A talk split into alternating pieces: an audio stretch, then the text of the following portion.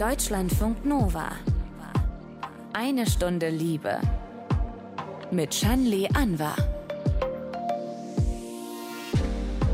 Also sobald das erste Kind da ist, verändert sich bei den meisten Paaren die Beziehung komplett.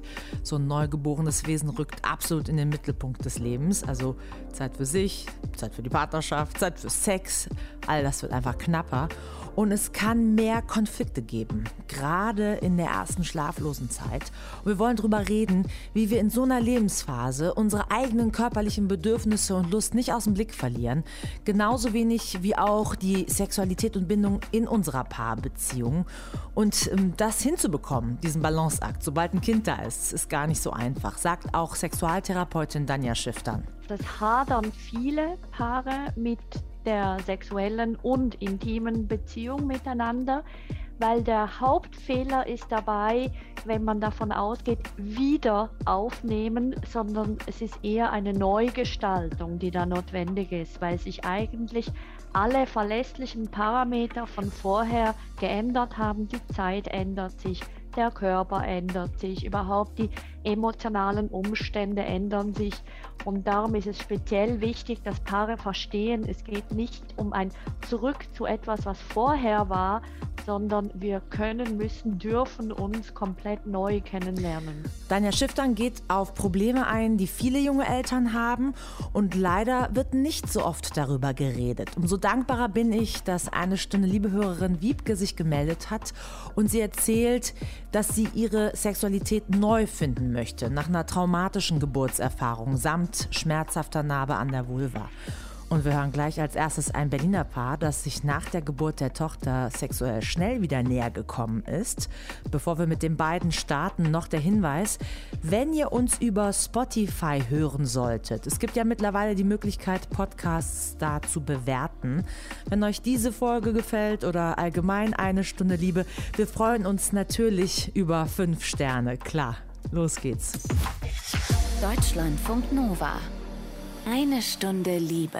Wie ist das eigentlich? Wie verändert sich der Sex, die Beziehung, sobald man zu Eltern geworden ist? Sarah und Robert aus Berlin, die sind seit fünf Jahren zusammen Robert leitet eine Musikagentur und Sarah, die macht gerade ihren Doktor in Neuropsychologie an der Berliner Charité. Und die beiden hatten in ihrer Beziehung schon verschiedenste Phasen, was das Sexleben so angeht. Also mal konnten sie kaum die Finger voneinander lassen, manchmal lief es aber auch einfach nicht so gut. Es lief gar nichts, wenn Stress oder Streit angesagt war. Und im Dezember 2020 hat sich ihre Beziehung dann nochmal sehr verändert. Ihre Tochter Zoe ist auf die Welt gekommen, ist bald anderthalb, hört man gleich auch im Hintergrund ein bisschen glucksen. Und eine Stunde Liebe-Reporterin Nora Wilke hat das Paar vor kurzem besucht und Sarah hat ihr erzählt, dass es sextechnisch vor allem für sie schwierig war, in der Schwangerschaft und nach der Geburt aus verschiedenen Gründen. Wie sieht man dann auch aus nach der Schwangerschaft? Oh Gott, ist alles gar nicht mehr so fest wie vorher und dann hat man natürlich auch selber irgendwie so seine eigenen Issues. Und ich würde auch sagen, dass ich mich jetzt erst wieder richtig so fühle, als hätte ich meinen alten Körper wieder so ein bisschen zurück. Also ich fand, Schwangerschaft war jetzt gar nicht so ein Riesending. Mich hat es halt zum Beispiel überhaupt nicht gestört oder berührt, dass halt irgendwie was sich körperlich verändert, so, ne? Also ich fand es immer trotzdem, fand immer trotzdem sehr anziehend. Das Krasse war halt einfach auch, dass wir eine Phase hatten von anderthalb Monaten, wo das mit dem Stillen bei mir nicht funktioniert hat und wo ich einfach emotional auch ein Wrack war. Und natürlich ist man dann, wenn ein Kind ständig an der Brust hängt, also wirklich gefühlt jede Stunde, dann ist man so, ich will nicht noch irgendjemand anderen jetzt gerade an meinem Körper dran haben. Man will auch mal seinen Körper so ein paar Minuten für sich alleine haben und die dann nicht dann direkt nutzen,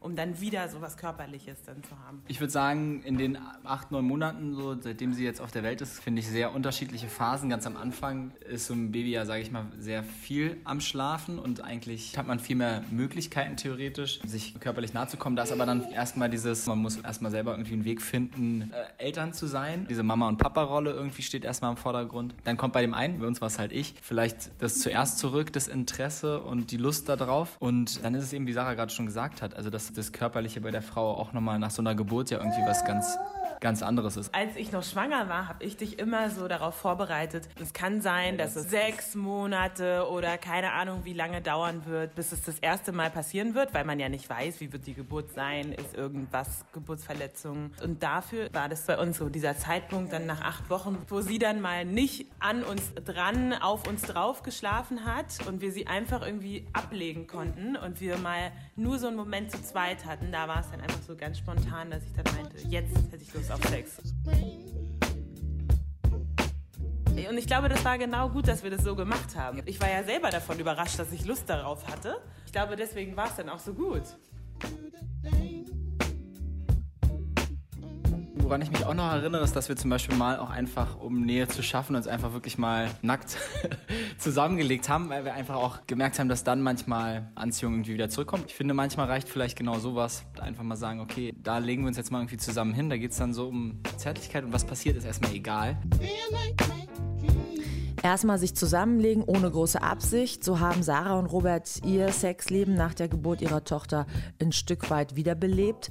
Was es noch für Möglichkeiten gibt, frage ich Sexualtherapeutin Danja Schiff dann, die ihre Praxis in Zürich hat. Hallo Danja. Hallo, die, schön, dass ich hier sein darf. Ja, danke, dass du da bist. Die Idee nach der Geburt des äh, Kindes einen Augenblick äh, zum Beispiel auch abzuwarten, wenn das Kind endlich äh, schläft und man es ablegen kann und dann die Nähe zum Partner, zur Partnerin zu suchen, wie Robert und Sarah das gemacht haben.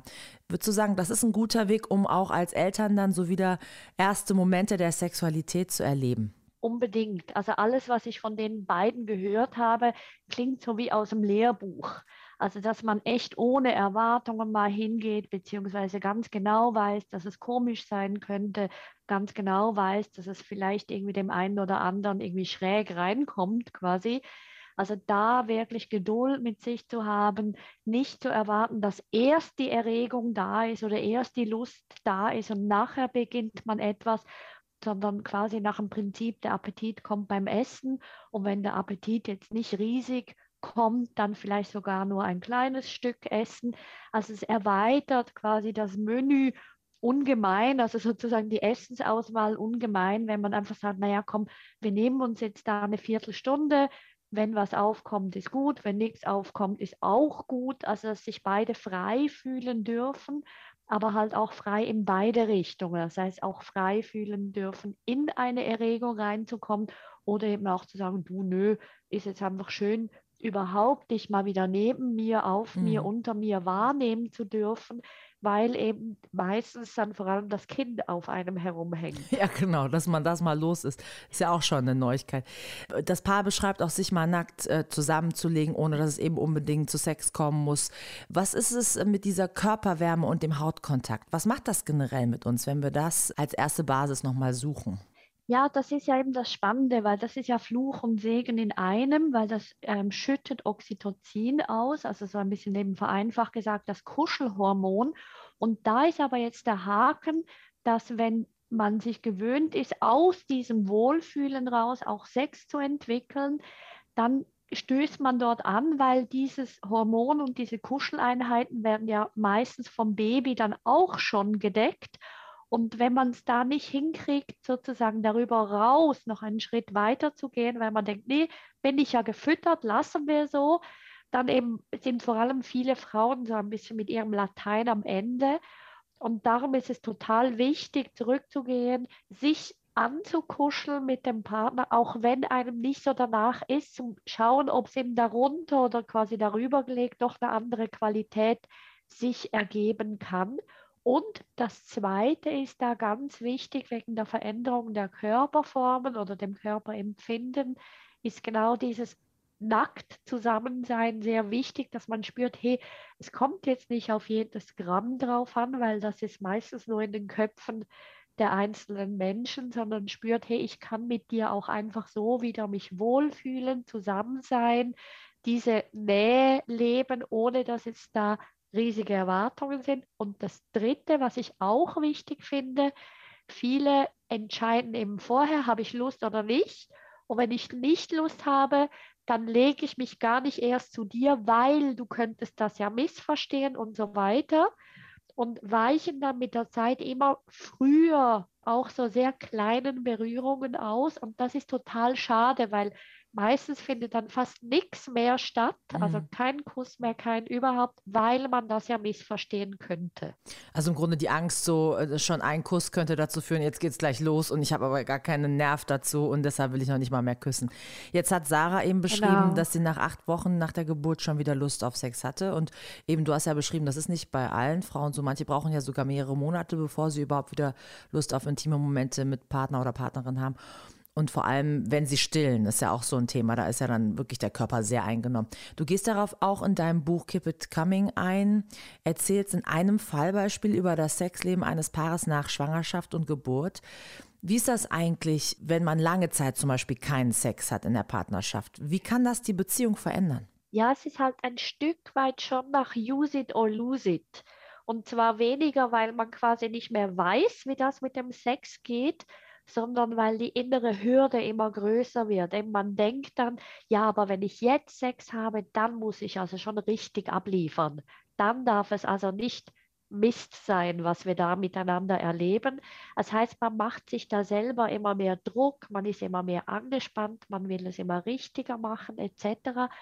Und das macht halt mit dem anderen auch etwas, weil der weiß vielleicht gar nicht, warum man selbst nicht möchte oder versteht es irgendwie nicht und fühlt sich dann abgelehnt. Und genau der gleiche Punkt, den ich auch schon erwähnt habe, mit diesem, dass man schon Angst hat vor einem Kuss, kann dazu führen, dass man sich schon im Alltag immer, immer mehr abschneidet. Das heißt, die physische und emotionale Distanz zum Partner immer größer wird. Was rätst du denn Paaren, die sich annähern wollen? Es gibt ja zum Beispiel ein Prinzip zu sagen, im Grunde ab dem Moment, wenn das Kind da ist, müsste man sich doch zu Sex verabreden. Klingt erstmal bürokratisch, aber gibt es da auch Vorteile? Unbedingt. Also ich bin da auch sehr eben für solche Methoden, zum Beispiel auch der geplante Sex, oder dass man sagt, du, wir nehmen uns einen Babysitter, eben super unromantisch erst in der Vorstellung, aber wenn man es so annimmt wie quasi Wellnessurlaub, den plane ich mir ja auch und da fühle ich mich vielleicht erst auch nicht imstande, weil ich so viel im Büro zu tun habe, aber wenn ich dann mal da bin, dann geht es dann schon oder dann genieße ich es schon.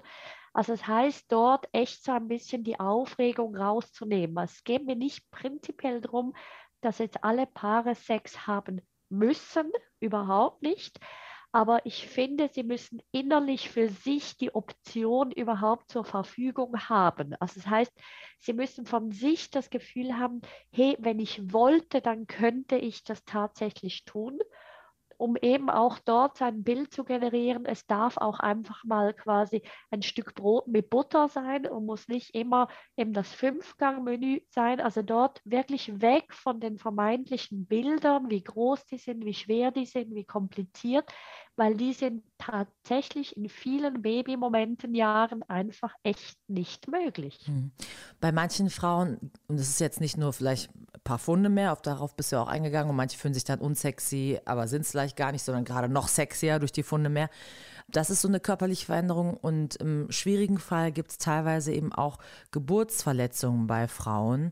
Ja. Ähm, was, wenn es nach der Geburt wehtut, ähm, wenn etwas in Vulva, Vagina eindringt? Also Beckenbodenübungen machen ja viele nach der Geburt, aber was gibt es eigentlich für ähm, Übungen für die Vulva, wenn man zum Beispiel auch noch Schmerzen mit der Narbe hat nach dem Dammriss? Das ist ganz eine gute Frage, weil wir sind uns gewöhnt, jede Narbe, jedes Wehwehchen zu pflegen, zu massieren etc. und die Vulva und Vagina nicht. Das heißt, Vulva, Vagina sind wir uns nicht gewöhnt zu pflegen und das ist das allererste. Hand anlegen, wirklich massieren, streicheln, täglich eincremen, um dort überhaupt die Nerven wieder quasi zu beruhigen, zu normalisieren, um dann mit der Zeit vielleicht auch das mit dem Eindringen erst mit den eigenen Fingern zu üben, dann mit einem Dildo üben, dann mit dem Partner üben, aber den quasi führen oder dem seine Hände erst führen. Also dort wirklich sich annehmen der Verletzung und ganz, ganz gut pflegen. Deutschlandfunk Nova. Eine Stunde Liebe. Manche Geburtsverletzungen, die sind so schmerzhaft, zum Beispiel äh, die Narbe, die nach einem Dammriss entstehen kann. Also diese Narbe kann dann so schmerzhaft sein, dass nicht nur das Sexleben, sondern das ganze soziale Leben darunter leidet. Fahrradfahren geht nicht, länger sitzen auf einer Stelle tut auch weh. Und keine Salbe, keine Massage kann da wirklich helfen. Und so ging es unserer Hörerin Wiebke, die vor rund anderthalb Jahren ein Kind bekommen hat. Sie hat uns vor zwei Monaten äh, von ihren körperlichen Problemen nach der Geburt erzählt von ihrer schmerzenden Narbe, die zwischen After und Vulva sich so befindet. Und heute ist sie wieder zu Gast, um uns erzählen zu können, was sich jetzt getan hat in der Zeit. Hallo Wiebke. Hallo. Du hast ja wegen dieser Geburtsnahme noch eine OP auf dich genommen, um das Ganze quasi ausbessern zu lassen. Wie geht's dir denn körperlich mhm. jetzt? Ich hatte so ein bisschen auf so eine Spontanheilung gehofft, wie solche OPs eben sind, dass man denkt, danach ist alles fein. War es nicht und äh, es hat sich herausgestellt, äh, dass es eben sehr eng genäht wurde. Also es war klar, es wurde Gewebe weggenommen, es wurde einfach enger alles dort, was eben dazu geführt hat, dass es zu eng ist, um penetrativen Sex haben zu können. Wir haben es danach auch nur einmal irgendwie probiert und es war wieder nicht so angenehm auf andere Weise. Genau, deshalb bin ich nochmal zur Gynäkologin gegangen und habe nochmal nachgefragt, was man da machen könnte. Und jetzt äh, bin ich dabei mit Dilatoren heißen diese Dinger. Eine uncoolere Variante von verschiedenen Dildos, aber es sieht sehr medizinisch aus und eher wie so ein Mini-Milk falls jemand das noch kennt. Also nicht, in verschiedenen also nicht, Größen, wo du jetzt quasi genau. stufenweise versuchst, dich ja. daran zu tasten. Genau, also man dehnt sich praktisch wieder. Äh, das sind so fünf Dinger, die man dann bekommt. Es kostet 100 Euro. Die Krankenkasse übernimmt es tatsächlich. Mhm. Das kriegt man dann und äh, fühlt sich ein bisschen unsexy damit.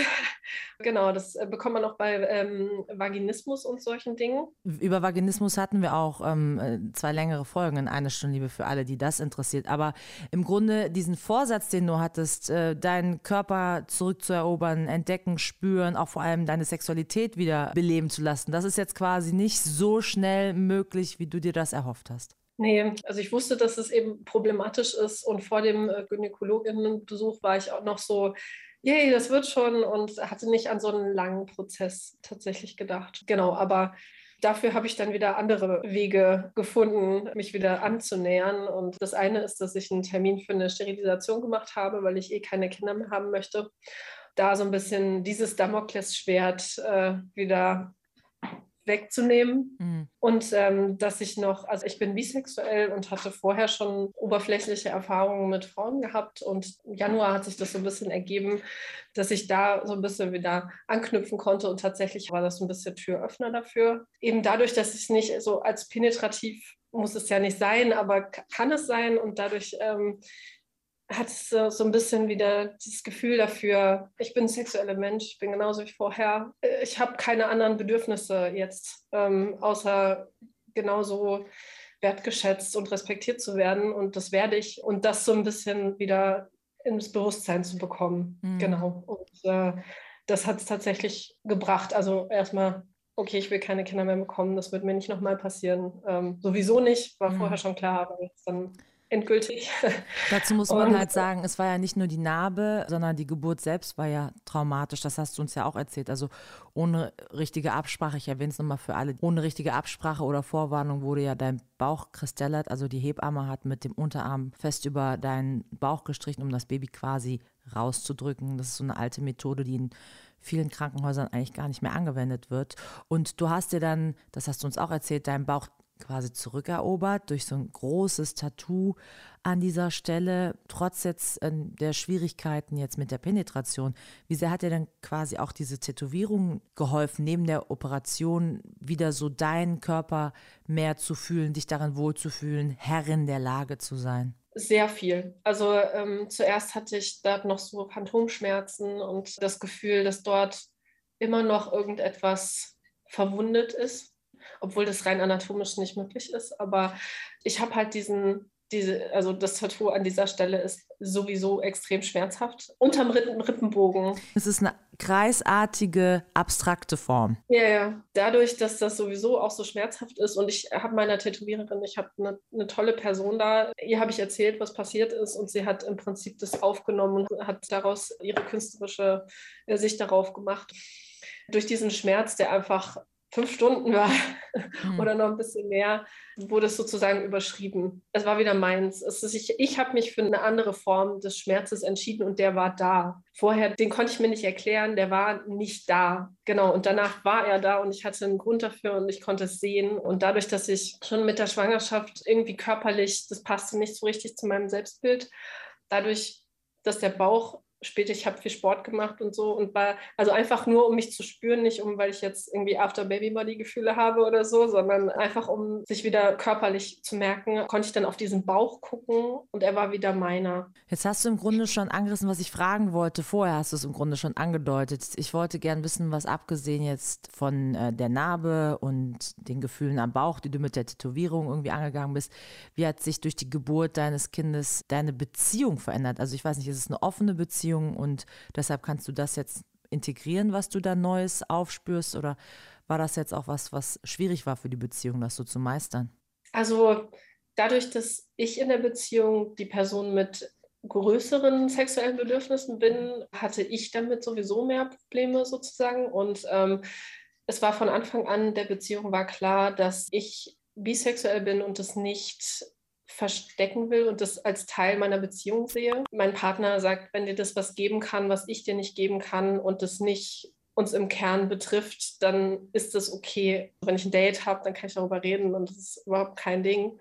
Aber es ist quasi und, nichts, was erst seit der Geburt passiert ist, sondern das war nee, vorher schon. Also das ist jetzt nicht genau. eine Veränderung eurer Beziehung. Und, Nein, aber das hat halt dazu geführt, dass ich da einen Punkt hatte, an dem ich anknüpfen konnte, weil eben ich ja eher das, warum auch immer, das Männliche so als, als es hat zu der Geburt geführt und es hat, also was der Kopf halt so macht, dann ähm, es hat halt eben auch eine bedrohliche Seite in dem Kontext und deshalb war das Penetrative was Bedrohliches, hat mich so im, im Kern so, so angegriffen. Da war so ein bisschen immer die, die, die Tür zu. Also es war immer eine Überwindung. Und, und für deinen ähm, Partner war das nicht irgendwie schwierig, das so zu hören. Könnte ich mir ja vorstellen. Für ja. ihn ist das ja auch nicht leicht, weil es ist ja, seine Sexualität hat er nun mal, so wie er sie hat, ne? Also nicht ja. jetzt das Penetrative meine ich jetzt nicht, das gehört nicht immer zum Geschlechtsverkehr dazu, aber ich meine, ähm, er muss ja vielleicht auch damit klarkommen, mit ähm, dem, wie es dir plötzlich so geht und wie schwer dir das alles fällt. Mhm. Also dadurch, dass er bei der Geburt dabei sein konnte, das war ja zu der Zeit Corona-mäßig nicht selbstverständlich. Also er hat jede Sekunde davon mitbekommen und auch jede Sekunde, die er nicht eingreifen konnte. Also er hatte auch eine Ohnmacht. Und er hat eben auch dieses, äh, das mitbekommen, dass ich bei jedem nur die Beine auseinander machen, war schon irgendwie ein große, großer Akt und mit Tränen verbunden. Und er hat da viele Schritte einfach so live miterlebt, mhm. dass, äh, dass, er, dass das Verständnis einfach auch von ihm aus total riesig war dafür. Mhm. Deshalb eben dadurch, dass er dass er nicht so das Bedürfnis hat, war es auch, musste viel von mir auch kommen. Also die Schritte waren sowieso bei, auf meiner Seite. Mhm. Hattet ihr das vorher euch irgendwie mal überlegt? Also wie wird sich die Beziehung, das Sexleben durch das Kind verändern? Wart ihr mental irgendwie darauf vorbereitet?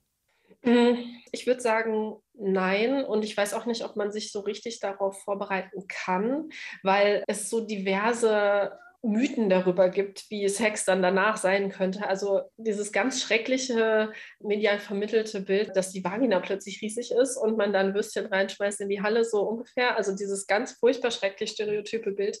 Und auch wie also wie es körperlich sein könnte, sowieso nicht. Hat man sich ja keine Vorstellung darüber gemacht. Und auf der anderen Seite auch nicht, wo Sexualität im Alltag einen Platz hat. Hm. Also manche sind so die Morgenmenschen oder die Nachmittagsmenschen oder die Abendsmenschen, was Sex angeht.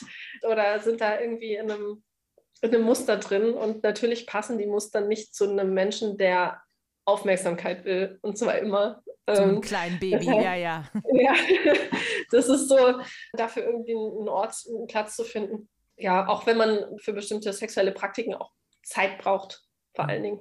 das ist ein großer Faktor. Da sind ja viele Paare so, dass sie das jetzt äh, nach dem Kind da ist, planen, den Sex. Also Spontanität ist dann raus. Ist das auch so ein Thema gewesen bei euch? Ja, wobei ähm, da auch so eine, also ich habe ein bisschen die kommunikative Ebene davon unterschätzt. Einfach weil ich dann praktisch erwartet habe, dass man, okay, man macht sich irgendwie Samstagabend, okay, nach, nachdem das Kind im Bett ist, irgendwie ein Date aus. Natürlich braucht es auch eine, irgendwie eine, eine, kommunikative Ebene, die vorher noch irgendwie auch Platz und Zeit braucht und dadurch verlängert sich das Ganze unfassbar.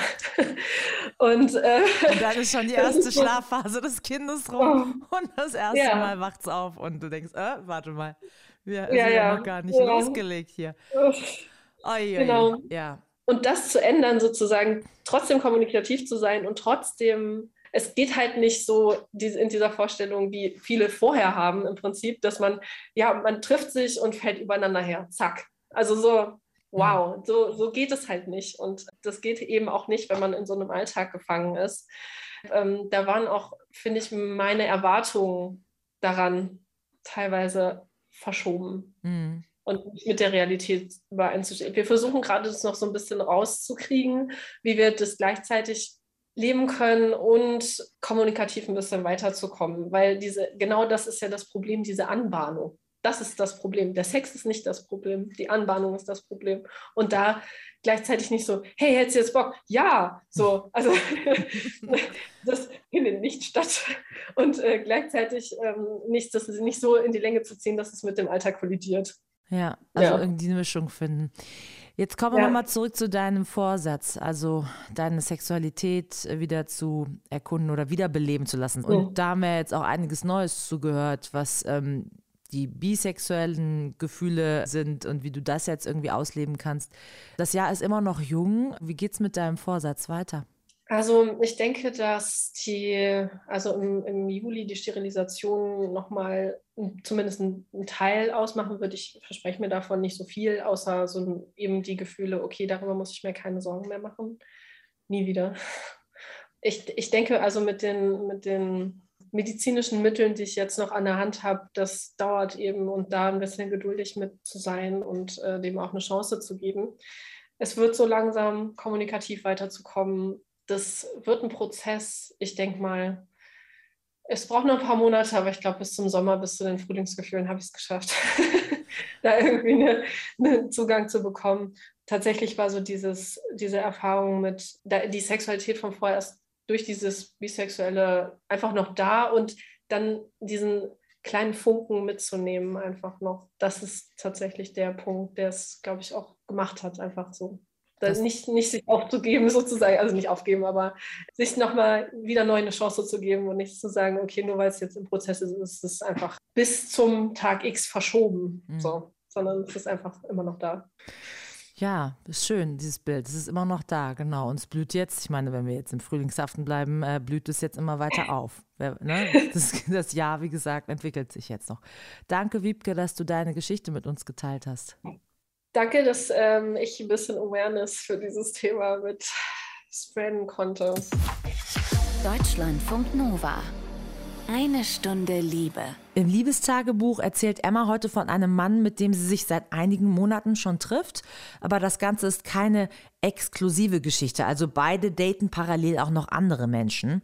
Und darüber reden sie eigentlich auch ganz offen miteinander meistens, warum es immer so wichtig ist, immer ehrlich zu sein. Das erzählt sie uns jetzt im Liebestagebuch. Was ich an dieser Verbindung ganz besonders schön finde, ist, dass wir so viel und offen miteinander sprechen können. Also wir haben uns in den letzten Monaten schon mehrere Gespräche geführt über unsere Bedürfnisse, über unsere Gedanken und Ängste und Unsicherheiten. Um den Jahreswechsel herum hatten wir ein sehr langes und intensives Gespräch, auf das ich mich auch äh, sehr lange vorbereitet habe. Es ging konkret darum, dass wir beide ja noch äh, weiterhin im Online-Dating aktiv sind und hin und wieder uns mit anderen Menschen treffen. Und wir sagen es uns auch meistens so, ach, ich habe morgen ein Date, ich gehe spazieren mit einer Person und dann manchmal, wenn es irgendwas Besonderes war, dann erzählen wir uns das hinterher auch. Ähm, also da ist auf dieser Seite schon ziemlich viel Vertrauen und Offenheit da. Ich habe allerdings neulich so mehr oder minder durch Zufall mitbekommen, dass er sich mit seiner Ex-Partnerin, mit der er sich ja auch weiterhin gut versteht seit der Trennung und das ist auch voll okay und ich habe sie auch schon mal gesehen, aber ich habe es halt so ja, ziemlich am Rande mitbekommen, dass die sich äh, gerade regelmäßig treffen und ich davon aber nichts weiß. Ähm, und ich habe gesagt, dass äh, ja irgendwie sich gerade wieder komisch anfühlt und dann hat er so in einem Nebensatz gesagt, ach ja, und ich habe mich ja auch jetzt in letzter Zeit mit Personen hm, hm, getroffen, also ihren Namen gesagt und ich war so, ah, äh, okay, mm.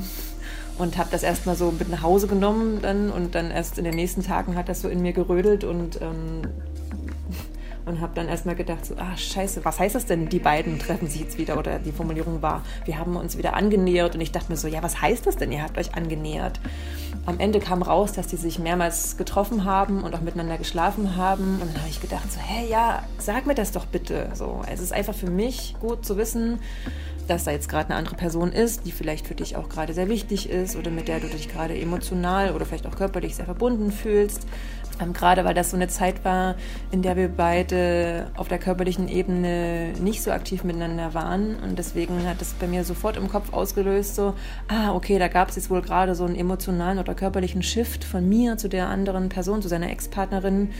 Und dann war ich natürlich sofort gleich in so einem negativen Gedankenkarussell und dachte so, ah, uh, okay, ähm, das war es dann wohl oder so, weil ich dachte mir, mh, hm, so eine, mh, hm, ein Ex-Partner oder eine Ex-Partnerin, mit der man mehrere Jahre zusammen war. Mit dieser Person ist man im Zweifel wahrscheinlich viel vertrauter ähm, als halt mit einer Person, die man gerade erst ein paar Wochen oder Monate kennt. Ja, also ich habe ihn dann auch erstmal gefragt, du kannst mir ein bisschen Kontext geben, wie lange wart ihr denn eigentlich zusammen, wann habt ihr euch getrennt und was war denn eigentlich der Trennungsgrund? Und er hat dann einfach so alles Mögliche rausgehauen. Er so, hä, habe ich das noch nicht erzählt? Und das war so cool zu hören oder zu sehen, dass er so bereit war dazu, mir einfach alles zu erzählen. Und er meinte so, ja, natürlich erzähle ich dir das, weil ich möchte ja, dass du ein gutes Gefühl hast. Ich möchte ja nicht, dass du deswegen dich scheiße fühlst. Und ähm, das hat mich ganz krass äh, beruhigt, dieses Gespräch. Ich hatte mir im Vorfeld ausgemalt, dass es ja irgendwie so ein Trennungsszenario gibt und viele Tränen fließen und so weiter. Aber stattdessen ähm, endeten wir beide kuschelnd auf der Couch und uns liebe Worte sagend und ähm, Händchen haltend im Restaurant am Abend dann noch. Und das war einfach eine sehr schöne Auflösung von dieser komischen Situation. Und wir beide haben uns dann gesagt, okay, wir sagen uns ab jetzt immer wenn irgendwie sowas sich verändert in unserem Dating- oder Beziehungsstatus, ja, damit halt so eine Situation nicht nochmal auftritt, dass eine Person von uns beiden verunsichert ist oder nicht weiß, woran sie ist.